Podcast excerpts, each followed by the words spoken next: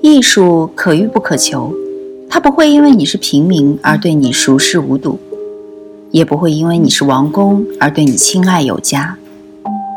与同听艺术，带你感受艺术的奥秘和热情的世界。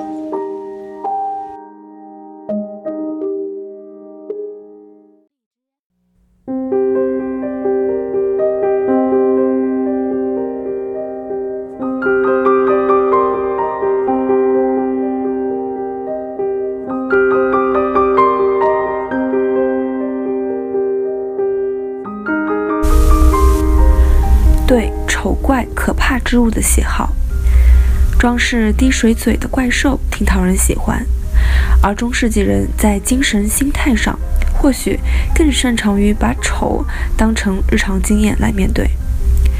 对于工业时代或后工业时代的人来说，则会很自然地把丑与邪恶和恐惧关联起来。波德莱尔曾经解释道：“面对丑之时的愉悦，来自一种神秘的情绪和感受，那就是对未知之物的渴望，还有对丑怪可怕事物的喜好。因此呢，《哈利波特》系列电影中，伏地魔长着腐坏的牙齿，脸上原本应该是鼻孔的地方，却只有阴险恶毒的两道小细缝。大光头显得咄咄逼人，凶神恶煞，而肤色……”则是死神般一样的灰白。如今，一些美国校园里已经严禁使用“美人”“美女”之类的词汇，因为其中暗含着一种肤浅的优越感，所以丑多多少少得到了平反，大概正在局部的收复领地。如果说“收复领地”这个词不准确的话，那至少可以说丑的理念正受到有意识的重新检视。有人指出，这是无事生非、自寻烦恼，去判断谁面目可憎，谁不是粗暴恶人之类的。这实际上是最根本的一种歧视偏向之一。也许确实如此吧。所以在旧金山和华盛顿这两座城市，已经颁布了民法条例，禁止在职场环境的聘用、提升等竞争环节上，因所谓审美偏向而产生。外貌歧视，在一九九四年的《美国经济评论》上发表过一篇题为《美与劳动力市场》的文章。文章论证指出，职场上存在的所谓美貌溢价，也给予那些得到自然先天优待的人相比，长得丑的雇员在同工种上的收入要少百分之十。不过，令人沮丧的是，职场上对美和丑的定义与划分不是那么赤裸裸的。人力资源部门无法拒于采用反制措施来避免歧视。一位名叫安东尼·希洛特的加拿大社会学家说：“去谈论丑，当然有为政治正确的原则。我们并没有任何正当理由去认为漂亮的人实际上工作就是好的、优秀的。”而丑人就是坏的、有害的，但我们却总是这样做。对于外貌难看的人，我们有时候表现出明显抵触的负面回应，或许可以对此做出达尔文式的解释。达尔文进化论意义上的解释经常会包含性的因素，所以我们这里要做的也不免如此。长相漂亮的孩子从前表现出较好的外貌遗传基因。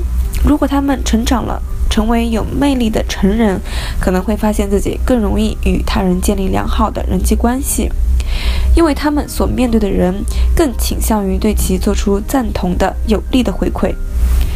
如果说某一种美只是肤浅的，关于皮肤表征呈现的一种状态的问题，那也没错。但个人之美的影响力却会带来深广的社交，而且确实也有作用于职场，而这种关系效应就不是肤浅的了。兰迪·纽曼的歌中有一句很有趣的歌词，说：“矮人没有理由活着。”按照那个美貌占尽优势的职场理论，矮子找到好工作的几率当然就很低。物种进化的力量会偏向于选择某种特定的生理样式或体态，这是达尔文的观点，或许可以在就业市场上得到印证。性选择也许会推进普及我们认为漂亮的那种生理形态。如果这是正确的方向，那么面目可憎之人的持续存在就是一种挑战，是一种扰动不安的威胁，影响到人类进化的历程。丑是在对抗进化的强制性逻辑，确实如此吗？而进化论那微妙的潜在辩论数据，就是人类一直在向着完美逐渐演化迈进吗？不过，听听那些超现实主义者是怎么说的。他们声称能够进入本能的下意识领域，掌握人类原始行为动机的来源，但他们却经常发现性行为是丑陋恶心的。这种说法让我们困扰，而这种困扰向我们透露了很多启示。萨尔瓦多·达利曾经说过这么一句话：“性和色情肯定一直是丑陋的。”达利也许还不明白。色情与本能性爱之间的差异，可能就在于灯光照明的不同。一九五七年，法国人乔治·巴塔耶写道：“没人能否认性行为的丑，那种器官交合的丑，让我们陷入深深的不安之中。怎么说呢？人最大限度地压制了性行为。美和丑也无法说得太绝对。法国人他们因各种哲学化的复杂深刻理念而闻名。”曾经尝试提出了一个精彩的妥协包容的概念，指的是同一个女人，她可以说是漂亮的，又可以说是难看的。这个简单的同时又是引人入胜的悖论，表明了我们在审美感知和情绪方面的微妙平衡。就像色情与本能性爱之间的区分，仅仅体现在细微的灯光照明差异，所以丑与美的界限也未必很清晰。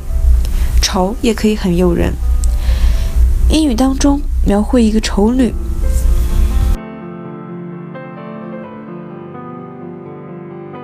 我是与同听艺术的主播舒舒，把你愿意分享的关于艺术的文章发给我们。我们会分享给更多的人。